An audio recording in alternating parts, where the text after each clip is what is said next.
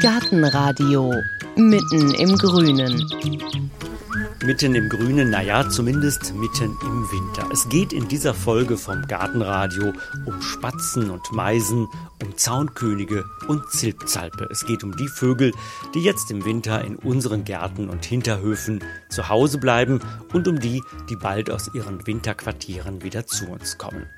Einer, der sich mit all diesen Vögeln auskennt, ist Uwe Westphal. Er ist selbst so ein bisschen ein schräger Vogel, ganz im guten Sinne, denn der Vogelkundler Uwe Westphal weiß, weiß nicht nur viel über Vögel, er spricht auch ihre Sprache. In rund 120 Vogelsprachen kann er zilpen, zwitschern, gurren und dabei schimpfen, drohen oder flirten. Er hat sogar ein kleines Lexikon geschrieben, damit wir Spatzen besser verstehen, Spätzisch Deutsch. Was zum Beispiel auf Spätzisch heißt, ich bin ein toller Mann, Hände weg von meiner Frau, das weiß Uwe Westphal. Und er weiß auch, dass bestimmte Vögel sogar Fremdsprachen beherrschen. Unsere Heike vom Gartenradio ist selber immer wieder an Fremdsprachen interessiert und so hat sie Uwe Westphal besucht. Wie auch wir Vogelsprachen lernen können, wie unsere Gärten aussehen sollten, damit wir möglichst viele Vogelstimmen in ihnen hören, all das haben die beiden auf ihrer Vogelwanderung besprochen.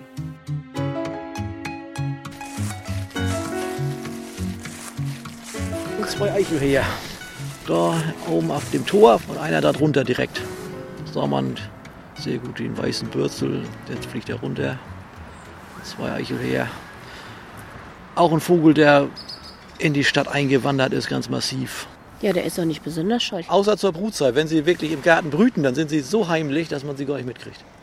Wenn ich jetzt aus dem Fenster gucke, vielleicht in den Hinterhof, vom Balkon oder in meinen Garten, was kann ich denn da für Vögel generell sehen? Also was jetzt vor allen Dingen da ist, sind Meisen, Kohlmeise, Blaumeise, Amseln, je nachdem, wo man denn ist. Also wenn das mitten in der Stadt ist, dann kommt da auch nicht ganz viel mehr, vielleicht ein paar Grünfinken. Ansonsten, wenn man so ein bisschen im Kleingarten ist, dann kommt der Zaunkönig mal vorbei, dann haben wir da Schwanzmeisen, dann haben wir die Heckenbraunelle, Rotkehlchen, Rotkehlchen und Amseln, das sind Teilzieher.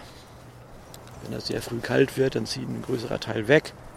Beim Buchfink ist es so, dass vor allem die Weibchen wegziehen und die Jungvögel und die Männchen hier bleiben. Deswegen ist der Fringilla coeleps oder Zyleps der Zylibatäre, weil er im Winter keine Weibchen hat. Jetzt sind Sie ja dafür bekannt, nicht nur, dass Sie sich gut mit Vögeln auskennen, sondern dass Sie auch, wie die Vögel zwitschern können, an die 120 Stimmen. Welches sind denn die, die Sie am meisten fasziniert haben? Auch von den Kleinvögeln, die man auch im Garten haben könnte, wäre es vor allem der Kleiber. Wie macht der? Sehr laut, eher auffällig.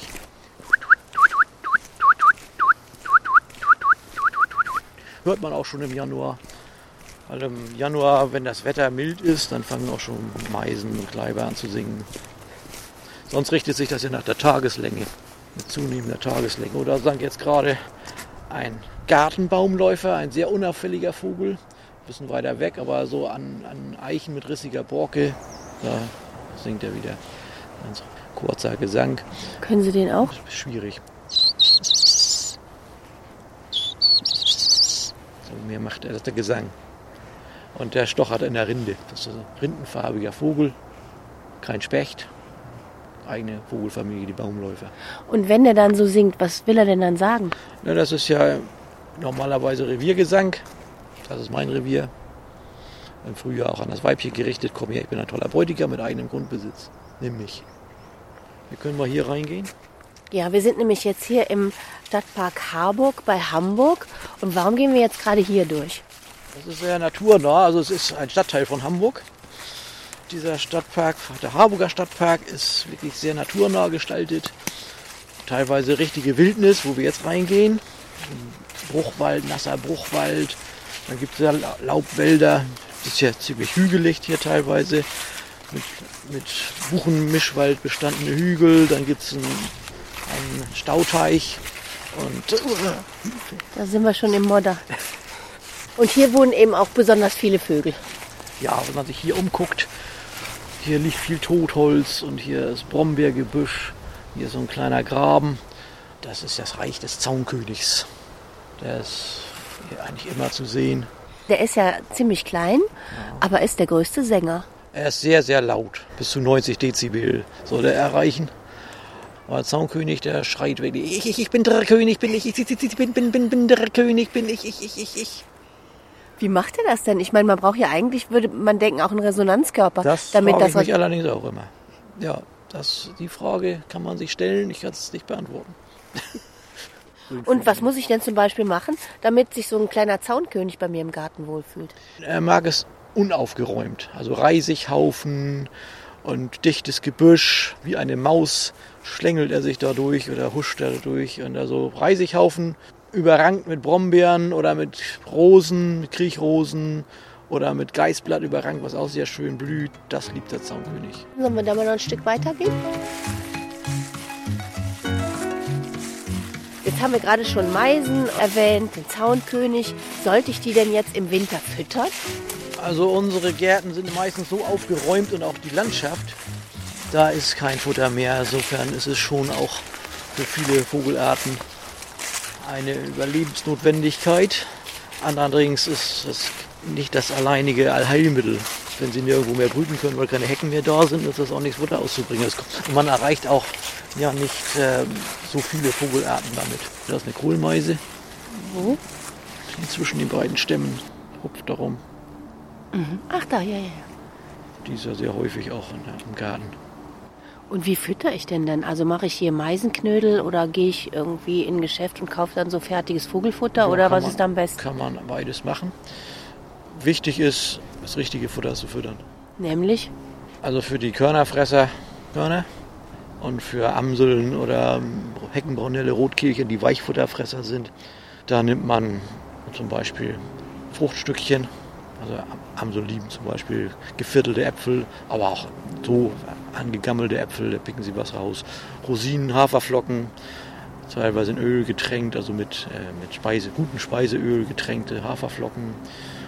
Es gibt auch Futterblöcke mit Insekten drin.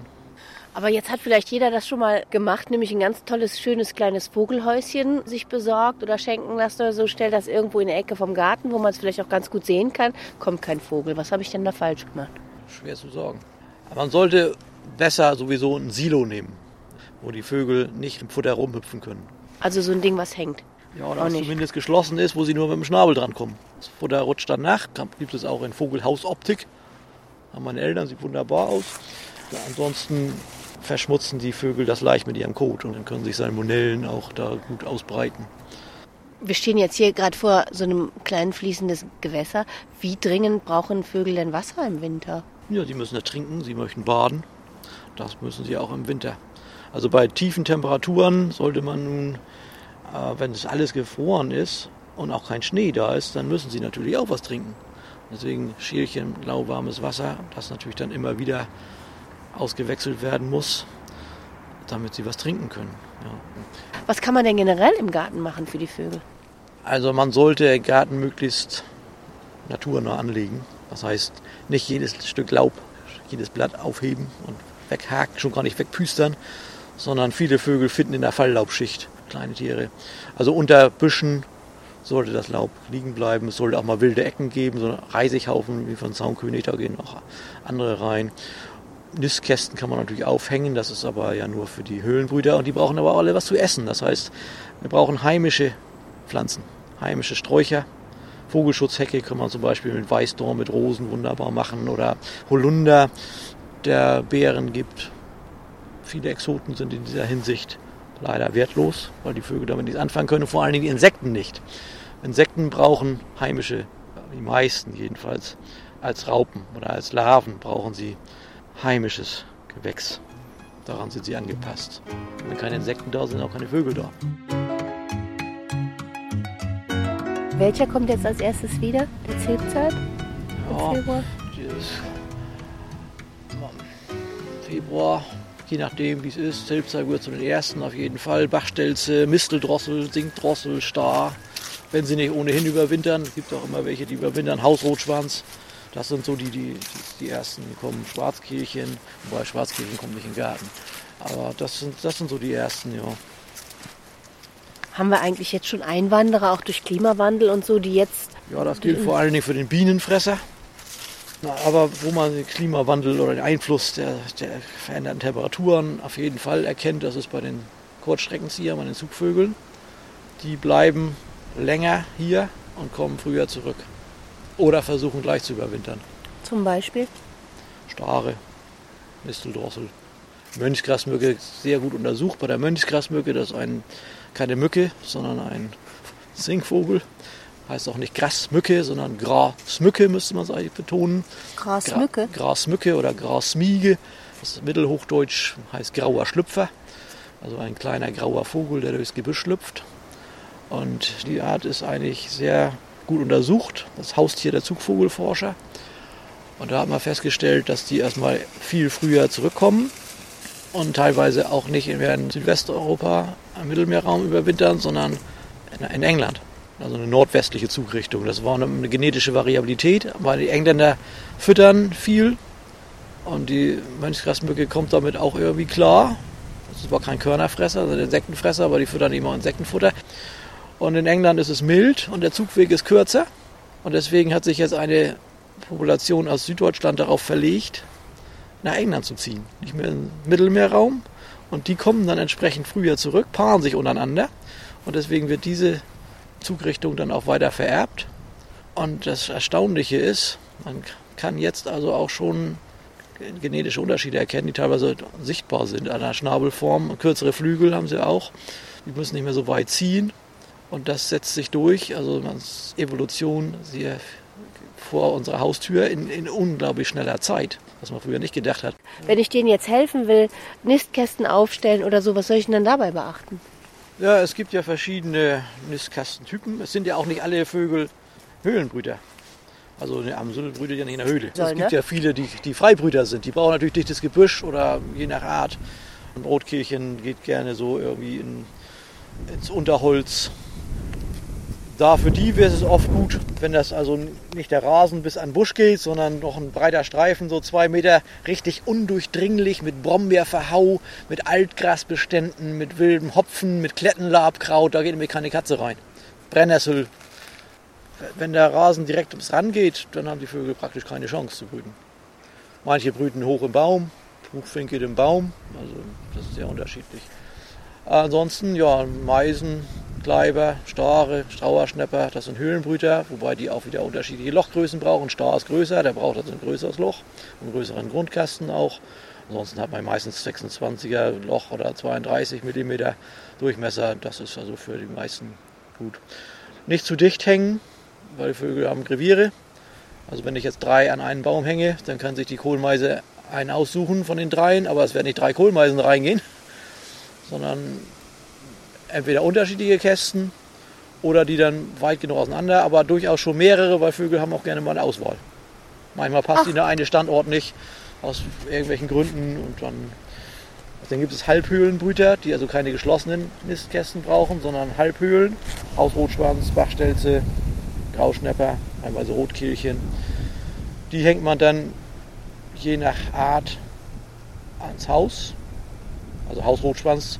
Wenn man Hausrotschwanz ansiedeln will, dann nützt es nichts, eine Halbhöhle in den Baum zu hängen, weil er ist ein Hausrotschwanz. Der heißt nicht umsonst so, der ist ein Felsbrüter. Und dann gibt es die klassischen Halbhöhlen, die nur so eine halbhohe Vorderwand haben. Die werden oft nicht angenommen, weil die zu unsicher sind. Da kann ja jeder Elster ran. Wenn man das macht, dann darf die Öffnung nicht nach vorne hängen, sondern so zur Seite und dann auch irgendwie versteckt unter Efeu oder so. Dass sie sich da so reinquetschen Ja, ja, müssen. Und ansonsten, ja, für die Nistkästen sollte also nicht in der ganz prallen Sonne hängen.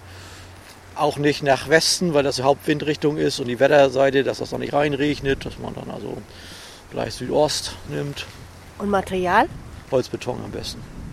Oder, oder unbehandeltes Holz. Aber Holzbeton ist einfach, das sind die Fertignistkästen aus Holzbeton, die sind sehr haltbar. Sonst kommt dann ja Specht dran und der holt die Jungen richtig raus. Oh. Der klopft die Kästen auf.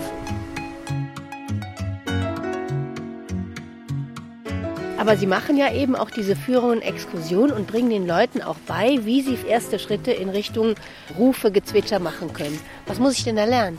Naja, erstmal, wenn man selber nachmachen will, das mache ich wirklich auch nur auf, auf einem speziellen Seminar. Und dazu muss man dann aber erstmal verschiedene Grundtechniken üben. Ich fange ja meistens so an, erstmal die Leute erleben zu lassen, was ihre Stimme alles kann. Da mache ich dann also sogenannte Dschungelcamp.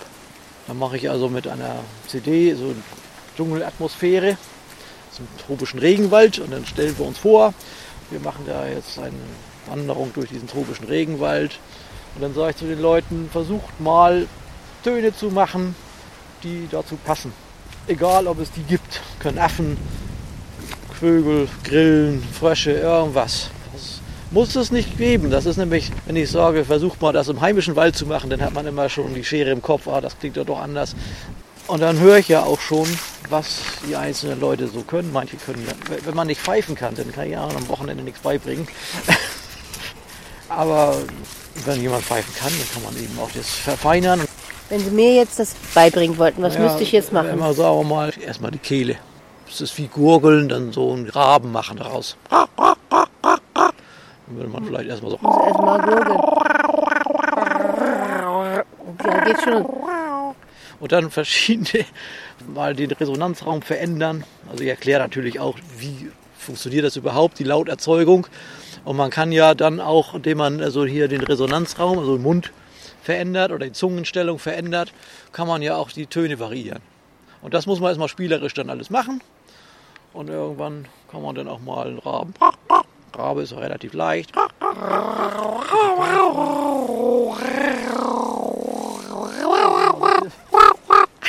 Das ist eine schöne Übung. Genau. Immer viel, ist immer sehr lustig für alle. Und welches ist dann zum Beispiel schon mal sehr für Fortgeschrittene, was so maximal erreicht werden kann? Naja, ganz, sag mal, Feldlerche oder so.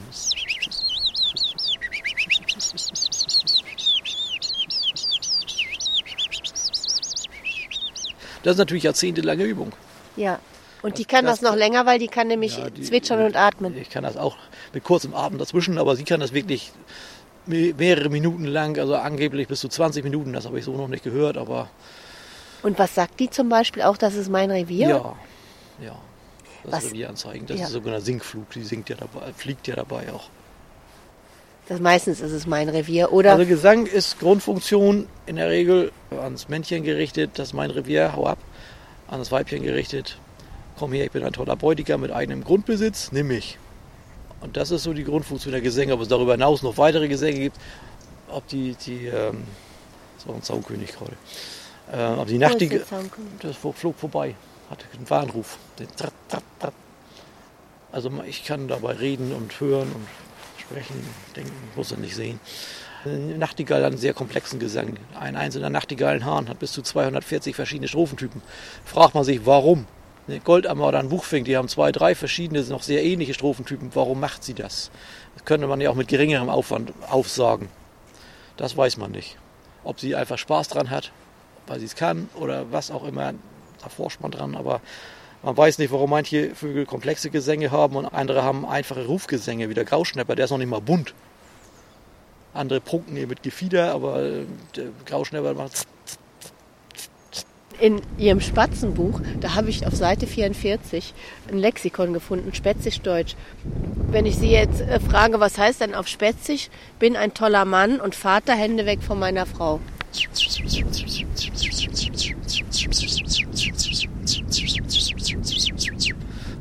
Der Nestgesang. Das war jetzt das Ganze einmal oder haben Sie es gleich zwei, dreimal gemacht zur Ja, Sicherheit? das machen die dann ähm, so hintereinander weg.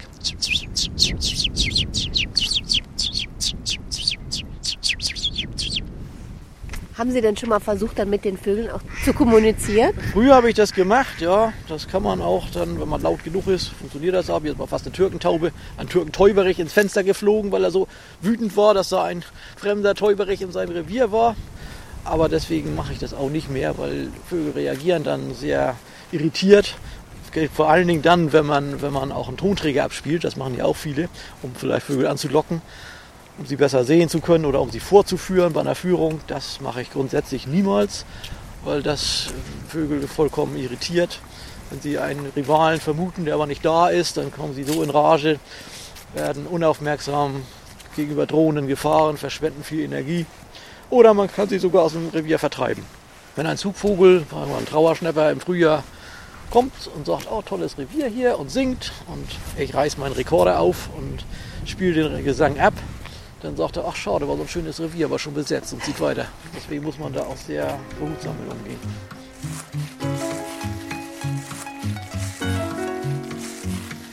Jetzt hört man ja immer wieder, dass Vögel auch sich beeinflussen lassen von Handyklingeln oder Zivilisationsgeräuschen. Stellen Sie das auch fest? Ja, was das Handyklingeln angeht, da gibt es schon Amseln oder Stare, die das nachmachen können. Und ansonsten der Zivilisationslärm in der Stadt natürlich schon, Autoverkehr ist schon ein Problem. Da müssen die erstmal gegen anschreien können. Und manche singen dann einfach lauter. Bei der Nachtigall ist es nachgewiesen in Berlin, dass die dann auch wirklich mit mehr Schalldruck singen. Kohlmeisen verschieben ihre Gesänge zu höheren Frequenzen, die sind also durchdringender dann. Oder beim Rotkirchen habe ich es mal selbst erlebt an einer Fußgängerampel. Wenn die Ampel rot zeigte für die Autos, war stark befahrene Straße, auch hier in der Gegend, dann fingen sie an zu singen, fuhren die Autos wieder an, waren sie ruhig. Naja, man kann sehr viel aus dem Leben der Vögel erfahren über die Rufe, überhaupt über die Lautäußerungen. Also zum Beispiel die Warnrufe. Wenn der Amsel eine Katze sieht, die Katze aber noch weit weg ist und harmlos ist, dann hat sie so den leichten Bodenfeind-Alarmruf. Dann weiß man also schon, aha, da ist irgendwo ein Bodenfeind. Und wenn jetzt aber die Katze näher kommt und gefährlicher wird, dann klingt das erregter.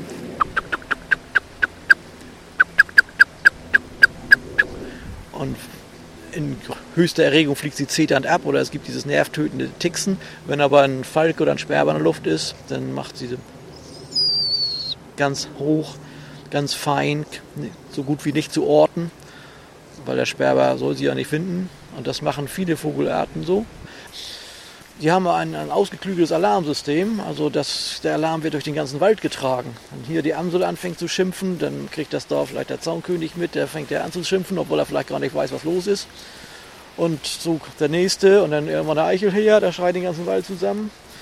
Das Reh, das man vielleicht als Jäger bejagen wollte, weiß Bescheid, oh, da kommt irgendwas, ich sollte mich mal besser verdrücken hier. Können die manchmal auch die Laute von anderen Vogelarten imitieren? Ja, das kommt häufig vor. Nicht bei allen Arten, aber bei vielen Arten, dass die artfremde Motive übernehmen. Das nennt man Spotten. Damit macht man sich dann als Männchen interessant und zeigt, guck mal, ich bin fit genug, ich kann noch sogar andere Sachen hier lernen. Damit zeige ich meine Fitness. Manche machen es auch vielleicht, weil es ihnen gefällt die Spaß dran haben. Also meisterlich macht es zum Beispiel der Star. Der kann also vom Handy klingeln, über Hundegebell und Katzen miauen, dohlen. Seeadler habe ich schon gehört vom, vom Star, Nee. wo ich geguckt habe, wo ist der Adler und so nur ein Star. Sumpfrohrsänger, Gelbspötter, Blaukehlchen, das sind so die begnadetsten. Beim Sumpfrohrsänger hat man schon über 200 Vogelarten, insgesamt 200 Vogelarten in seinem Gesang festgestellt, nicht nur europäische Arten, sondern auch afrikanische die er dann bei seinem ersten Zug ins Winterquartier lernt. Und wenn er dann wieder zurückkommt, dann ist die Lernphase abgeschlossen und er kann nichts Neues mehr lernen.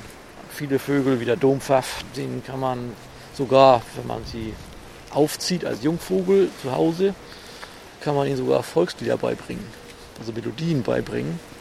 Aber es ist sehr unterschiedlich bei den einzelnen Vogelarten. Sagen wir, ein Hahn, der fängt an zu krähen, wenn er das entsprechende Alter hat, das muss er nicht lernen. Aber ein junger Singvogel muss den Gesang lernen.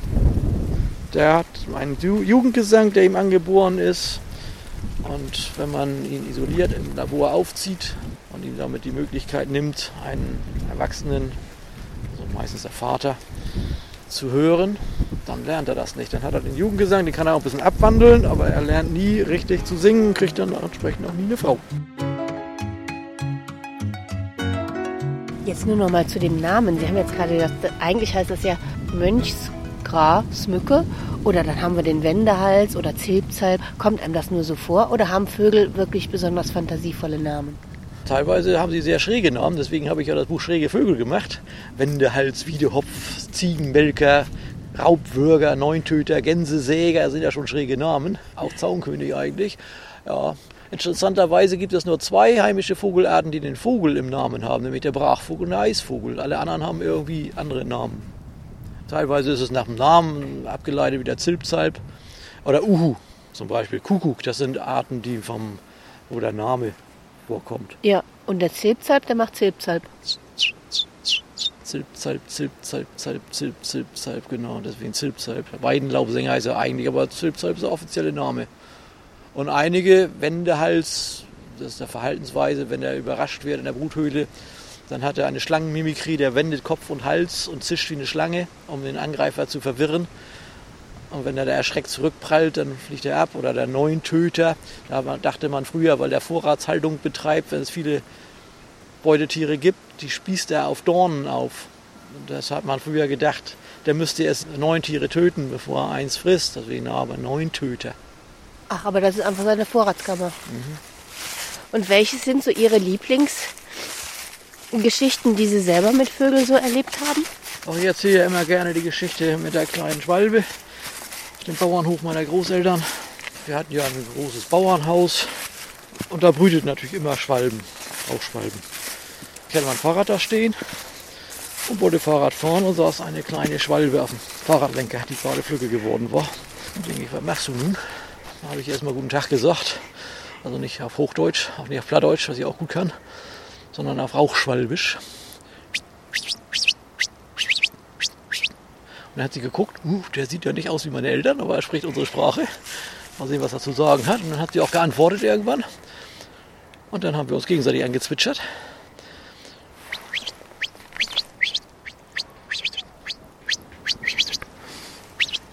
Und dann kamen die Schwalbeneltern, regten sich fürchterlich auf, weil sie sahen nun ihr Kind in größter Gefahr. Und dann haben sie gewarnt und sich aufgeregt. Dann habe ich sie beruhigt mit dem Stimmfühlungsruf. Und dann waren sie immer etwas verblüfft, flogen zeternd und, und lockend und warnend. Ein paar Runden setzten sich dann oben über den Kuhstall, lockten das Kleine, das flog hoch, wurde gefüttert und ich konnte Fahrrad fahren. Wir werden jetzt gerade hier ganz ja, aufmerksam. Mein Lieblingsvogel, das ist das Teichhuhn. Weil es so schön ist oder warum? Einerseits, weil es ein Vogel ist, den man in der freien Natur so gut wie niemals sieht. Sehr heimlich ist, aber hier im Park sehr häufig und vertraut. Ist aber ein echter Wildvogel. Ist auch nicht so ein aufdringlicher Bettler wie, wie die Enten oder die Blässhühner. Und ist ein Vogel, der sehr flexibel ist eigentlich, was seine Fortbewegung angeht. Er kann sehr gut laufen, er kann schwimmen, er kann fliegen und er kann klettern. Er hat sehr lange Zehen ist eine Ralle, keine Ente, gehört zu den Rallen. Und dieser Vogel, ich habe mich beim Abitur mündlich prüfen lassen oder andersrum. Wir kriegten als letzte Klassenarbeit im Biologieunterricht ein totes junges Teichhuhn vorgelegt. Und wir sollten dann anhand der Anatomie Rückschlüsse ziehen auf den Lebensraum. Ich kannte aber damals schon auch das Teichhuhn und habe das trotzdem abgeleitet und war auch eigentlich sehr gut. Aber der Lehrer, er hat mir eine 2 gegeben, weil ich das Teichhuhn ja schon kannte. Deswegen hat er mir keine 1 gegeben. Deswegen hätte ich sonst im Abiturzeugnis auch keine 1 gekriegt. Ich habe mich deswegen mündlich prüfen lassen. Und da bin ich zu großer Form aufgelaufen, habe das erste Mal dann richtig so frei gesprochen. Und das ist im Grund die, die Grundlage gewesen für das, was ich jetzt mache, dass ich auf der Bühne stehe. Sonst war ich immer sehr, sehr schüchtern. Schüchtern ist Uwe Westphal heute nicht mehr. Davon können Sie sich bei seinen Auftritten oder Seminaren überzeugen. Wo Sie, wie Sie ihn finden, erfahren Sie im Internet auf unserer Seite gartenradio.fm. Da haben wir auch zusammengestellt, wie Sie Ihren Garten vogelfreundlich gestalten können, womit Sie jetzt im Winter Vögel füttern sollten und welche Nisthilfen Sie den Vögeln dann im Frühling anbieten sollten. Damit Sie solche Folgen wie diese vom Gartenradio nicht verpassen, können Sie unseren Newsletter online bestellen und natürlich können Sie alle Folgen auch als Podcast abonnieren. Wir sagen Ihnen jetzt gleich noch, was es in der nächsten Folge vom Gartenradio zu hören gibt. Vorher hören wir aber noch einmal den scheuen Vogel, der es Uwe Westphal so angetan hat.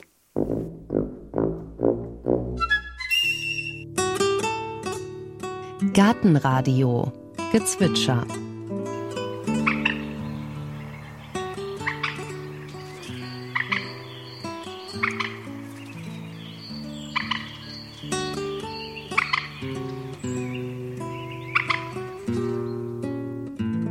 Das war die Teichralle. In der nächsten Folge hören Sie Gartenarbeit macht warm und wach Unterwegs mit der Gärtnerin und Gartentherapeutin Anja Mühlinghaus. Ein Patient hat mal gesagt, die Arbeit im Garten macht mich warm und wach. Andere möchten einfach spüren, wie kräftig sie sind, wie stark sie sind, was sie bewegen können. Und manche möchten einfach nur beobachten, was so passiert, die Insekten und die Hummeln und dann einen Regenwurm stundenlang beobachten, wie der sich durch die Erde buddelt. Das ist total unterschiedlich. Aber meistens suchen die Leute genau das, was ihnen gut tut bei der Gartentherapie.